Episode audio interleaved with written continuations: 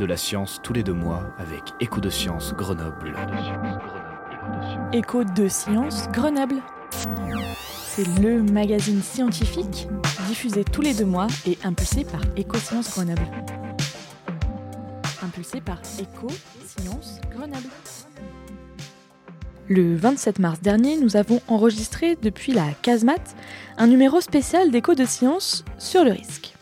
Euh, le podcast d'aujourd'hui traitera sur la question des risques. Je laisserai euh, Émilie et les intervenants se présenter juste après. Euh, c'est une première pour nous. On enregistre à la fois le podcast dans les conditions du direct en son ici. Il sera disponible d'ici quelques jours sur les différentes plateformes. C'est voilà, une, expérience très médialab de la casemate. Donc on vous remercie tous d'être là. Dans mon introduction, avec ma voix chevrotante du stress du direct, j'évoquais tous les risques que nous prenions de par cette initiative. Et cela constitue un risque, mesuré certes, mais un risque tout de même. Il est possible que notre connexion Internet nous lâche en plein vol. Je n'étais pas vraiment sûre d'arriver à finir le conducteur ce matin au réveil, et que se serait-il passé si j'avais glissé sur le trottoir en venant? Et vous, avez-vous déjà pensé aux risques qui infléchissent votre existence? Et devinez quoi? Eh ben, ça n'a pas loupé.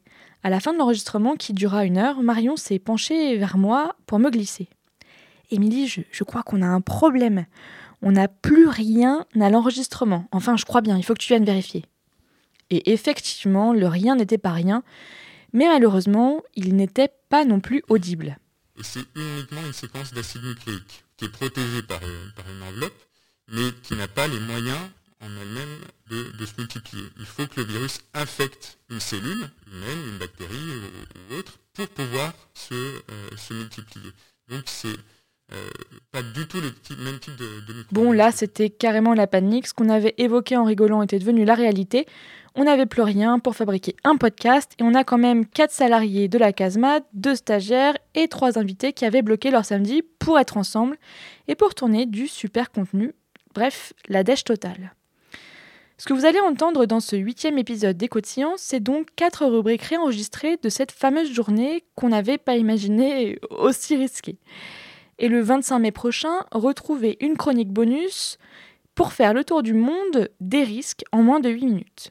Merci infiniment à nos invités Emmanuel Forestier, Laurence Audin et Céline Cholez pour leur patience et on vous souhaite une bonne écoute.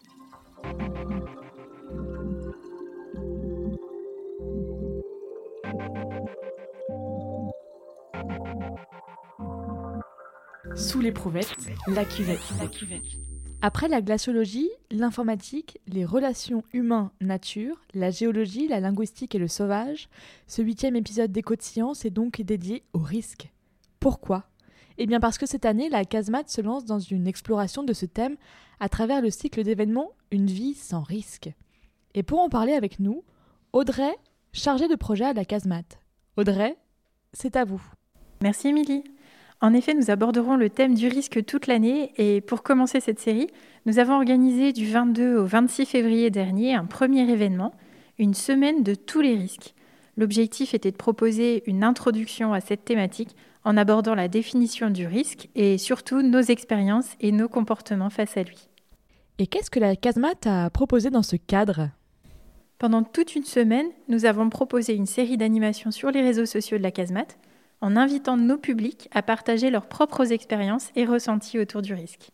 Grâce aux participants et à l'intervention de notre experte, Aurélie Payon, qui est doctorante au laboratoire Pacte et au laboratoire interuniversitaire de psychologie à l'université Grenoble-Alpes, nous avons décortiqué cette notion complexe qui revêt de nombreuses caractéristiques. Une sorte d'enquête numérique en somme. Qu'est-ce qu'elle nous a appris, Audrey? Tout d'abord, je vous propose de revenir à sa définition. Le risque fait inhérente de l'humanité, il est souvent perçu sous l'angle du danger. Il découle de la probabilité pour qu'un événement imprévisible et désagréable ne survienne et provoque des dégâts plus ou moins importants sur la société humaine. Et ce que nous avons appris pendant cet événement, c'est que chacun percevait le risque à travers ses expériences propres et le temps qui passe et que chacun adopte en fait un comportement différent face au risque. Alors étonnamment ou pas, les partages ont rappelé d'ailleurs que le risque peut être positif aussi, connotant de l'excitation, de l'émerveillement ou de l'accomplissement. De nombreux témoignages abordaient par exemple le fait de se lancer dans un nouveau projet, de changer de vie ou encore de s'assumer en tant que personne avec ses émotions. Pour 70% des participants, le risque était même volontaire.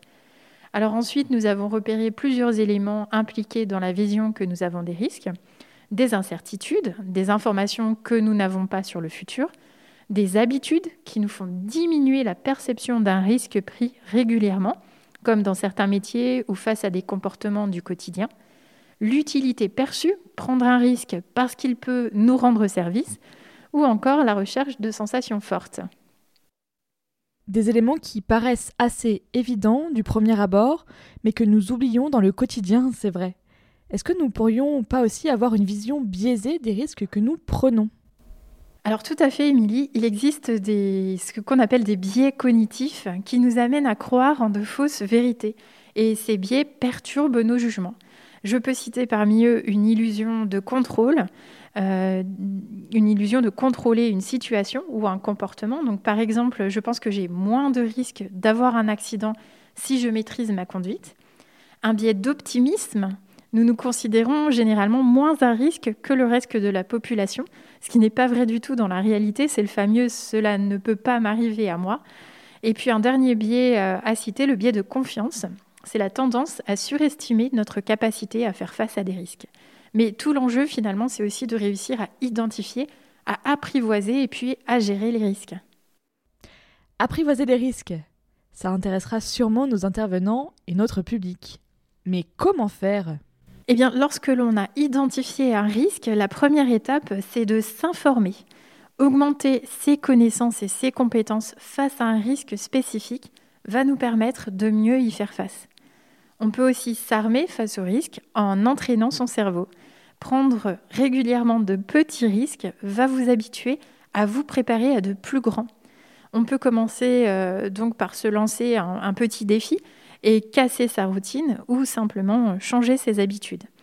Et finalement, pour mieux vivre le risque, il faut surtout se faire confiance, car l'humain l'a prouvé au cours de son histoire et de son évolution, il a des ressources en lui pour s'adapter, pour faire face ou pour se remettre d'une situation à risque. C'est une question de ressources et de temps. Alors nous sommes tous résilients. C'est euh, l'image du bambou qui plie mais qui ne rompt pas. Merci beaucoup Audrey. Et si nos auditeurs souhaitent en savoir plus, où peuvent-ils aller? Eh pour en savoir plus, je les invite à consulter l'article sur Écosciences Grenoble intitulé Introduire la notion de risque, retour sur une semaine de tous les risques. Ils y retrouveront notamment euh, l'interview vidéo d'Aurélie Payon.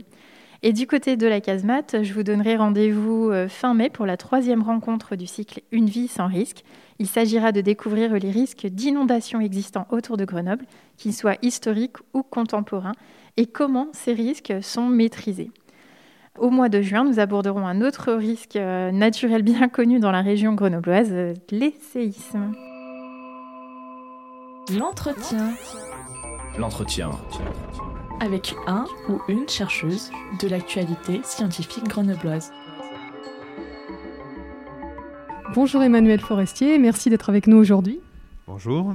Alors vous êtes responsable du service des maladies infectieuses de l'hôpital de Chambéry. Emmanuel Forestier, qu'est-ce qu'un infectiologue? Alors il y a un an, effectivement, euh, quand on disait qu'on était infectiologue, tout le monde nous regardait avec des grands yeux en disant mais qu'est-ce que c'est que ce truc?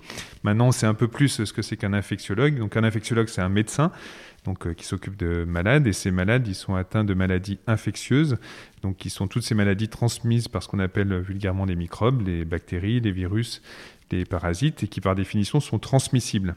Et donc la particularité de notre spécialité, c'est qu'on soigne des individus, mais on soigne aussi une collectivité, puisque euh, du fait que ces maladies soient transmissibles, la santé d'un individu impacte la santé de l'individu d'à côté et donc au final la collectivité. Alors on entend beaucoup parler de résistance aux antibiotiques. Est-ce que cela constitue un risque? Alors euh, effectivement, hein, la, résistance des bactéries aux antibiotiques, c'est une des menaces de, l'humanité, un peu comme le réchauffement climatique euh, d'ailleurs. C'est une menace qu'on ne perçoit pas aujourd'hui, mais si on ne fait rien euh, qui pourrait représenter pour la santé humaine un réel problème, en fait, il faut bien se rendre compte que les bactéries sont partout. Euh, cette population bactérienne est majoritairement sensible à tous les antibiotiques qu'on utilise, mais au sein de cette population, il y a des individus qui sont euh, naturellement résistants. Et en utilisant des antibiotiques, on tue les bactéries sensibles. Et à force de tuer ces bactéries sensibles, on laisse la place pour les individus résistants pour se multiplier et donc devenir majoritaires. Et le risque, c'est que euh, au final, on n'est plus que des bactéries résistantes. Pour bien se rendre compte, ça fait 70 ans qu'on utilise des antibiotiques. Avant, pour être très schématique, il n'y avait pas de bactéries résistantes. Et maintenant, on commence à avoir des bactéries résistantes à tous les antibiotiques. Et ça, à l'échelle de la vie des bactéries sur Terre, c'est un, petit clin d'œil. Donc si on continue à mal utiliser les antibiotiques, effectivement, pour avoir des conséquences désastreuses, c'est euh, plus de morts euh, liées aux maladies infectieuses euh, d'origine bactérienne que le cancer en 2050, c'est des centaines de milliards d'euros de coûts de santé pour la société. Et donc il faut agir maintenant pour pouvoir éviter la catastrophe dans les années qui viennent. Alors j'ai l'impression qu'on n'avait pas vraiment conscience avant le Covid du domaine de l'infectiologie. Euh, vos méthodes de recherche et de travail, est-ce qu'elles ont évolué depuis mars 2020 Alors effectivement, c'est la première fois qu'on est capable de suivre euh, une pandémie qui évolue à cette vitesse en temps réel quasiment. On a eu les outils qui nous ont permis de la voir évoluer et en conséquence de faire la recherche qui nous a permis d'adapter nos pratiques euh, en quelques semaines ou, ou, quelques mois. Donc aussi bien pour le traitement des patients, par exemple la cortisone, où en quelques semaines, on s'est rendu compte qu'effectivement, utiliser la cortisone chez ces patients permettait d'arrêter, d'améliorer leur euh, pronostic. Euh, et puis, bah, pour le vaccin, par exemple, euh, ce qui est compliqué pour développer un vaccin, c'est qu'il faut avoir des malades et de l'argent en grande quantité. Et ça, généralement, ça prend des années et des années. Et là, à l'inverse, en un an, en moins d'un an, on a eu énormément de malades et énormément d'argent qui nous ont permis de développer ces vaccins. Et c'est la raison pour laquelle on a pu développer aussi rapidement des vaccins.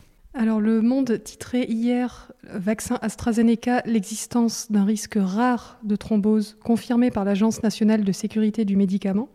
Quels sont les risques des prochains mois qui arrivent en matière de Covid et de vaccins que vous auriez identifiés en tant qu'infectiologue? Pour nous, les, vaccins, c'est les médicaments les plus sûrs qu'on utilise. Euh, il faut bien se rendre compte que les vaccins par leur mode d'action, euh, on est capable de voir les effets indésirables éventuels dans les jours et semaines qui suivent. Contrairement aux autres médicaments où la toxicité peut s'accumuler sur plusieurs mois ou plusieurs années, là on voit tout de suite si euh, on a des effets secondaires euh, ou pas. Là, les vaccins ont déjà été administrés à plusieurs dizaines de millions de personnes. On a vu euh, apparaître quelques cas rares d'effets indésirables, parfois graves, mais qui sont anecdotiques quasiment par rapport aux bénéfices qu'on peut en attendre. Et le fait qu'on soit capable de détecter ces cas rares montre à quel point on est vigilant. Et on doit plutôt considérer ça comme une bonne nouvelle que comme une mauvaise nouvelle. Ça veut dire qu'effectivement, notre système de surveillance euh, fonctionne. Donc on n'a pas vraiment de crainte euh, par rapport à, ni l'efficacité ni la tolérance de ces vaccins. Maintenant, on peut considérer qu'on a déjà suffisamment de recul. Certes, il y a des effets indésirables, mais ces risques qu'on fait courir de manière individuelle sont extrêmement inférieurs par rapport aux bénéfices collectifs, puisque ça reste à l'heure actuelle le seul moyen de pouvoir espérer se sortir de cette pandémie dans les semaines et mois qui viennent. Est-ce que l'hôpital est résilient? Quelles sont les difficultés qui empêchent l'hôpital d'être résilient? Pour moi, la réponse est indiscutablement oui. Ça fait plusieurs années qu'on dit que le système de santé euh, français est en grande crise, en grande souffrance, en grande difficulté. Et pour autant, il y a un an, quand euh, la pandémie est arrivée, on a tout remis à zéro avec les mêmes personnels, les mêmes locaux. On a été capable de prendre en charge un afflux de malades à certains endroits qui a été massif et on peut considérer que tous les patients ont eu une prise en charge parfaitement adaptée euh, et ont eu leur chance partout en France. La première vague est passée, on a dit qu'on était tous épuisés, tous crevés, et puis finalement la deuxième vague est arrivée, et de la même manière, on a su se réorganiser, faire face et prendre en charge tous les patients qui avaient besoin de nous indiscutablement, on est capable de, faire face et, de s'adapter. Et je pense que c'est d'ailleurs une qualité qu'on devrait plus mettre en avant pour les personnels soignants, qu'ils aient conscience de, de cette force qu'ils ont en eux, dont ils ont, à mon avis, pas toujours euh, conscience, pour s'appuyer dessus. Et c'est pas parce qu'on est résilient qu'on doit euh, masquer toutes les difficultés de l'hôpital. Hein. C'est une force pour s'appuyer sur euh, et essayer de progresser, mais effectivement, euh, on ne doit pas se contenter de, cette force et de cette résilience. On doit aussi creuser et aller dans les difficultés du système hospitalier pour améliorer le fonctionnement et garder cette résilience. Parce que la question, c'est pas est-ce qu'il est résilient, c'est combien de temps il va être aussi résilient. on peut espérer que cette crise soit l'occasion effectivement de redonner un peu de force au système hospitalier. Il y avait peut-être la crainte aussi des personnels soignants qu'on s'appuie un peu trop sur cette résilience dont ils ont pu faire preuve pour euh, finalement euh, eh ben, justifier qu'on pourrait continuer comme ça et, donner toujours plus d'autres défis euh, supplémentaires. Oui, tout à fait. Les personnels de soignants, par définition, sont des gens qui sont généralement tournés vers l'autre et qui dès lors que quelqu'un se présente à eux avec des difficultés, euh, feront leur maximum pour répondre aux, demandes de, l'autre. Et donc, euh, euh, de fait, ont cette capacité à, encaisser. et donc, cette, cette, résilience, même dans la difficulté. et il ne faudrait pas qu'on se contente de cette qualité pour continuer à fonctionner comme ça et espérer que, en plus de cette résilience, on redonne aussi les, capacités au, système de, santé de fonctionner le mieux possible.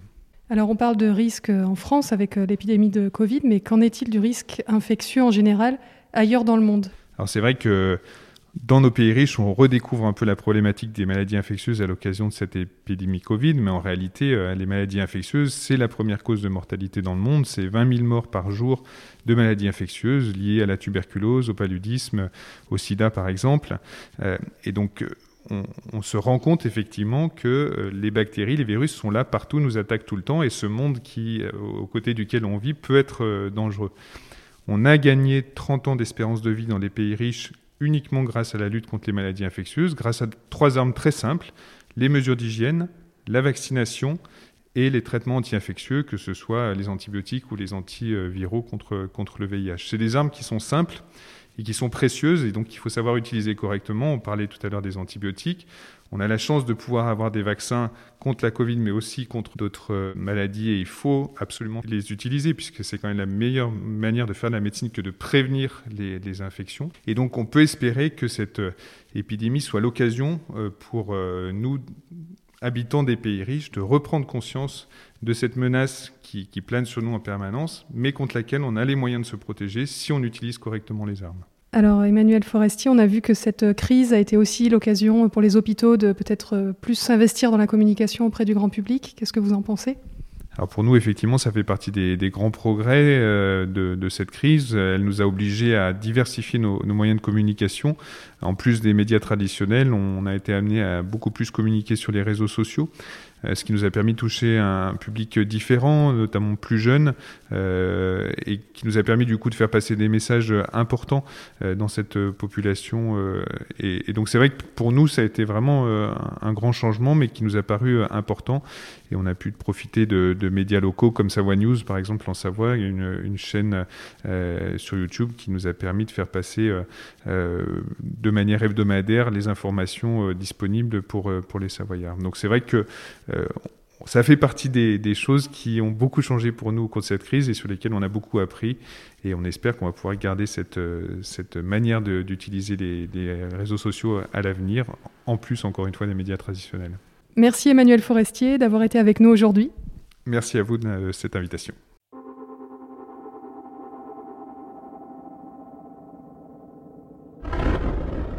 Les Audacieuses, un voyage dans le temps pour rencontrer des femmes en avance sur leur temps.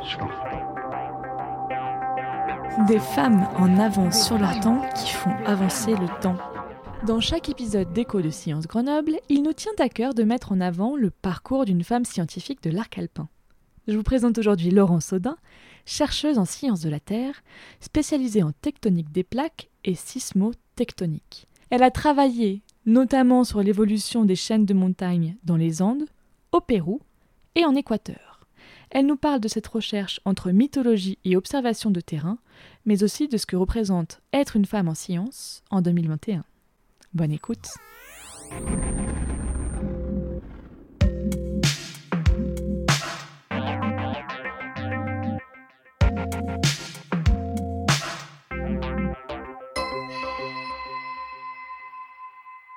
Je suis donc paléosismologue, archéosismologue ou géologue des séismes. Je m'intéresse aux séismes du passé qui ont euh, 10 000 ans ou qui se sont passés euh, dans les dernières secondes et qui ont déformé la surface de la Terre.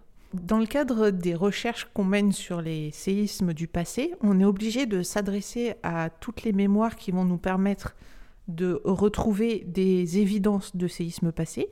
Et mon étudiant euh, en thèse, Andy Combet, a travaillé sur des chroniques, donc à une retranscription d'une tradition orale au Pérou, euh, tradition qui relate une légende inca. Et cette légende inca décrit la propagation d'un séisme le long d'une montagne en précisant quelle euh, morphologie dans le paysage va croiser le serpent, des terrasses, des escarpements, euh, quel versant de la montagne le serpent va-t-il traverser et quel lac il va longer? Et chacun de ces sites est décrit dans la légende très précisément avec des noms de lieux.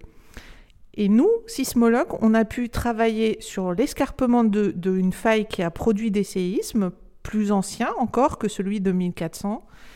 Et cet escarpement de faille est exactement positionné le long de la trace du parcours du serpent. Et de là est venue notre idée de relier la légende et le séisme.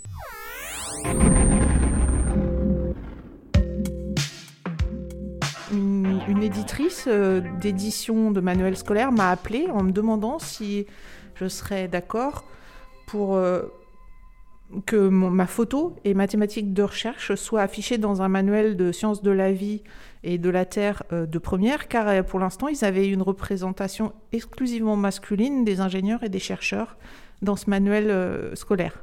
À la faveur de cette information, je me suis dit que c'était important en tant que scientifique femme, de montrer que la place était possible, que la porte était ouverte euh, aux femmes pour faire de la recherche en sciences de la Terre. En France, il y a déjà assez peu de femmes qui travaillent dans les géosciences, dans les laboratoires de recherche. Euh, cependant, euh, en Amérique du Sud, la représentation féminine dans le milieu des géosciences ou de la sismologie est encore plus faible. Ça a tendance à évoluer parce que en Amérique du Sud, la géologie ou les géosciences étaient très focalisées sur l'exploitation minière, d'où l'absence la plupart du temps euh, du personnel féminin. Depuis, on constate que les villes où l'installation humaine est en train de souffrir de l'exposition à des aléas naturels multiples, des séismes notamment, et les positions de recherche sont de plus en plus euh, demandées par les étudiantes féminines.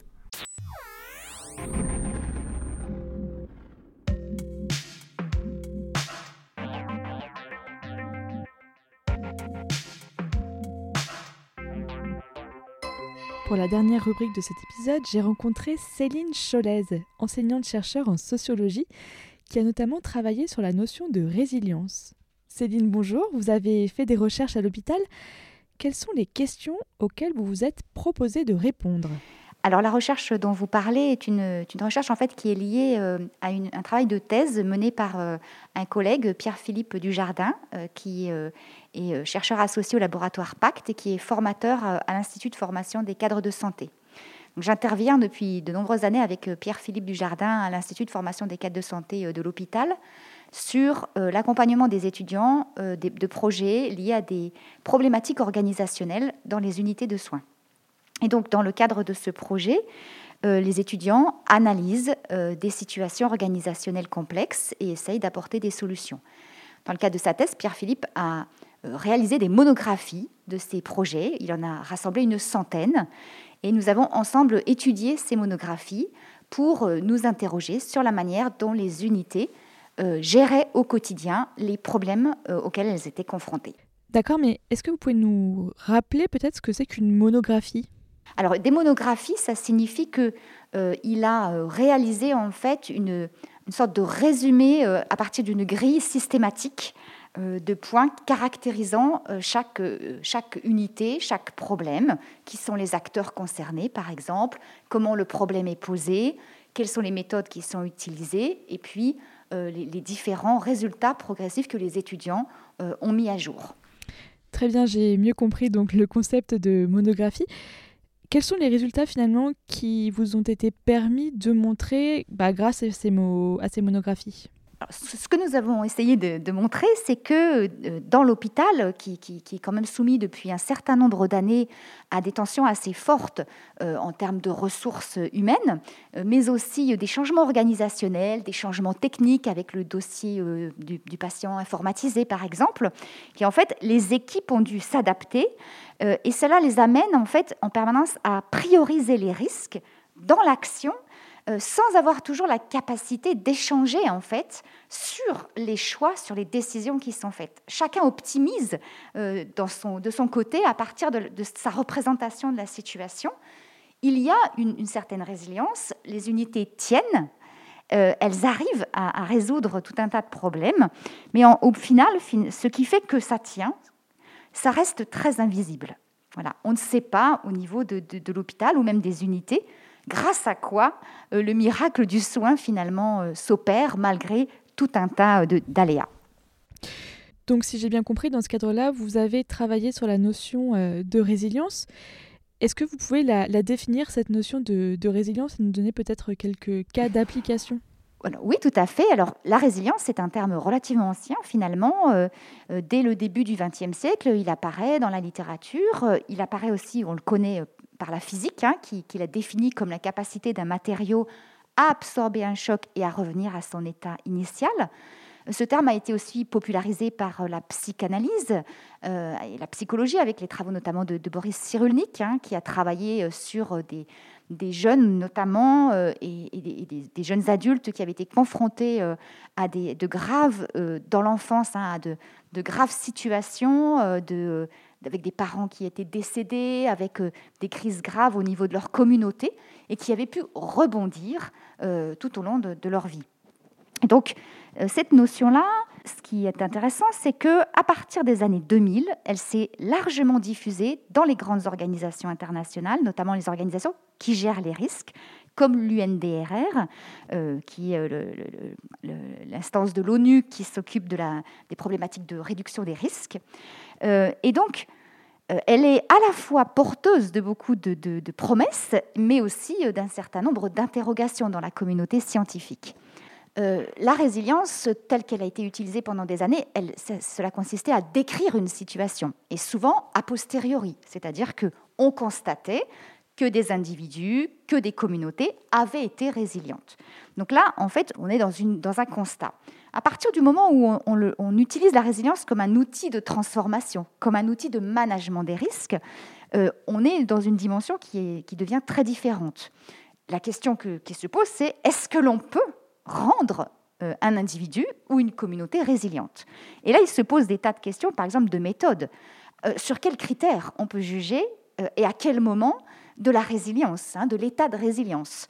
On voit que parfois, si on regarde euh, un territoire, par exemple, à un instant T, après, euh, après un drame, euh, après une catastrophe, on pourrait estimer à un temps T qu'il est en situation de très grande vulnérabilité, et puis à un temps N plus 1, on se dira, bah, finalement, il a réussi à rebondir.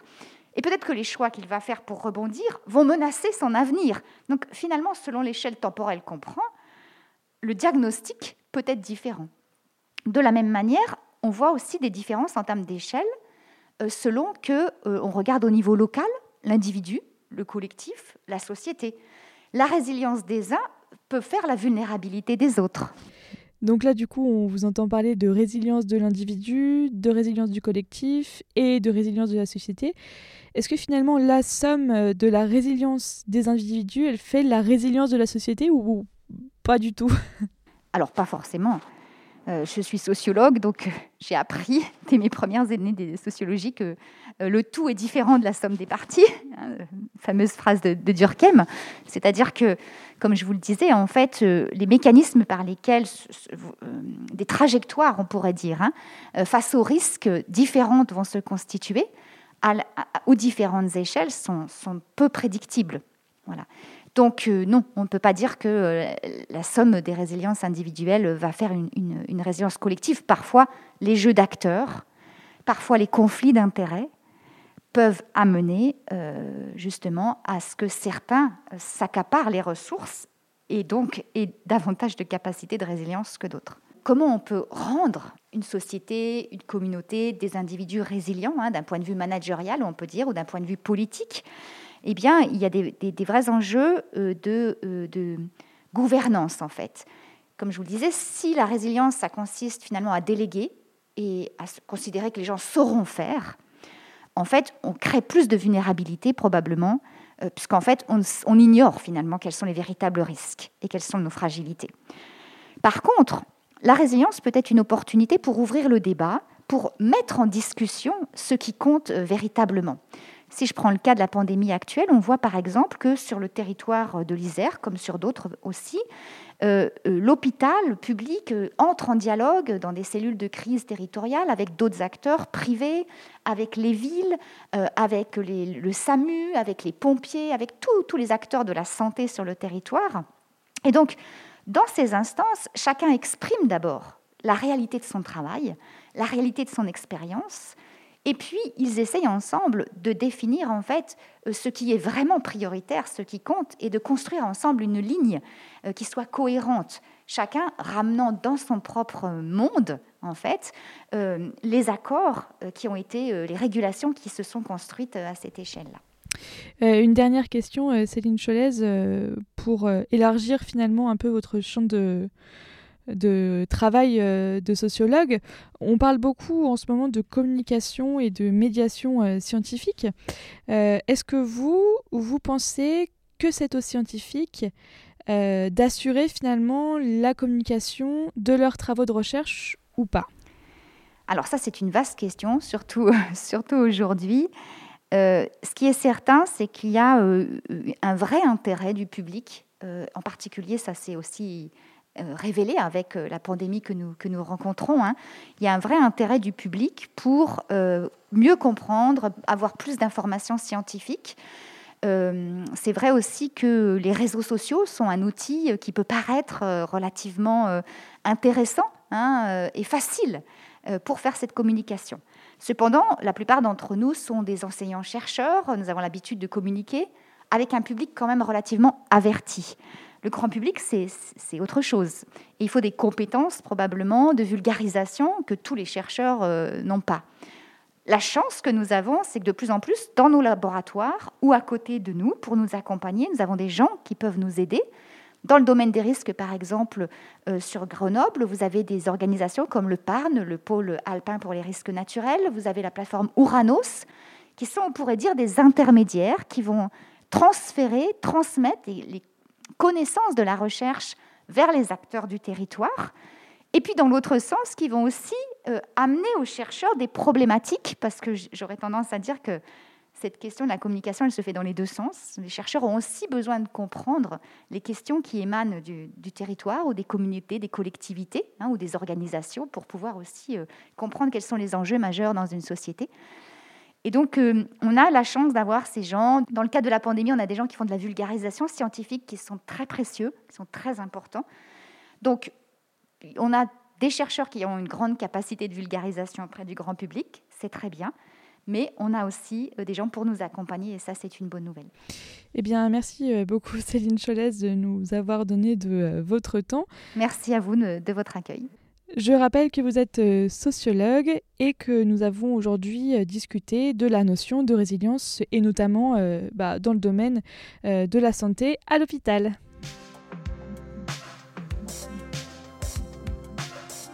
Écho de Science Grenoble, c'est terminé pour aujourd'hui. Nous espérons que vous avez apprécié cet épisode dans lequel on vous a parlé de risques. Nous remercions chaleureusement nos invités Emmanuel Forestier, Laurence Audin et Céline Cholez. Écho de Sciences Grenoble est une émission produite par la CASMAT, le Centre de sciences de Grenoble, réalisée par Scadi Co. Merci à Marion Sabourdi, Pascal Moutet, Emmanuel Lenné, Audrey Kordzinska, Kimberley Bonnel et Maria Chernenko. Montage et post-production, Marc Marquez-Lucio et Émilie Vadel du studio de création sonore Scadi Co. Pour retrouver tous les épisodes du podcast, rendez-vous sur votre plateforme de podcast préférée. À très vite!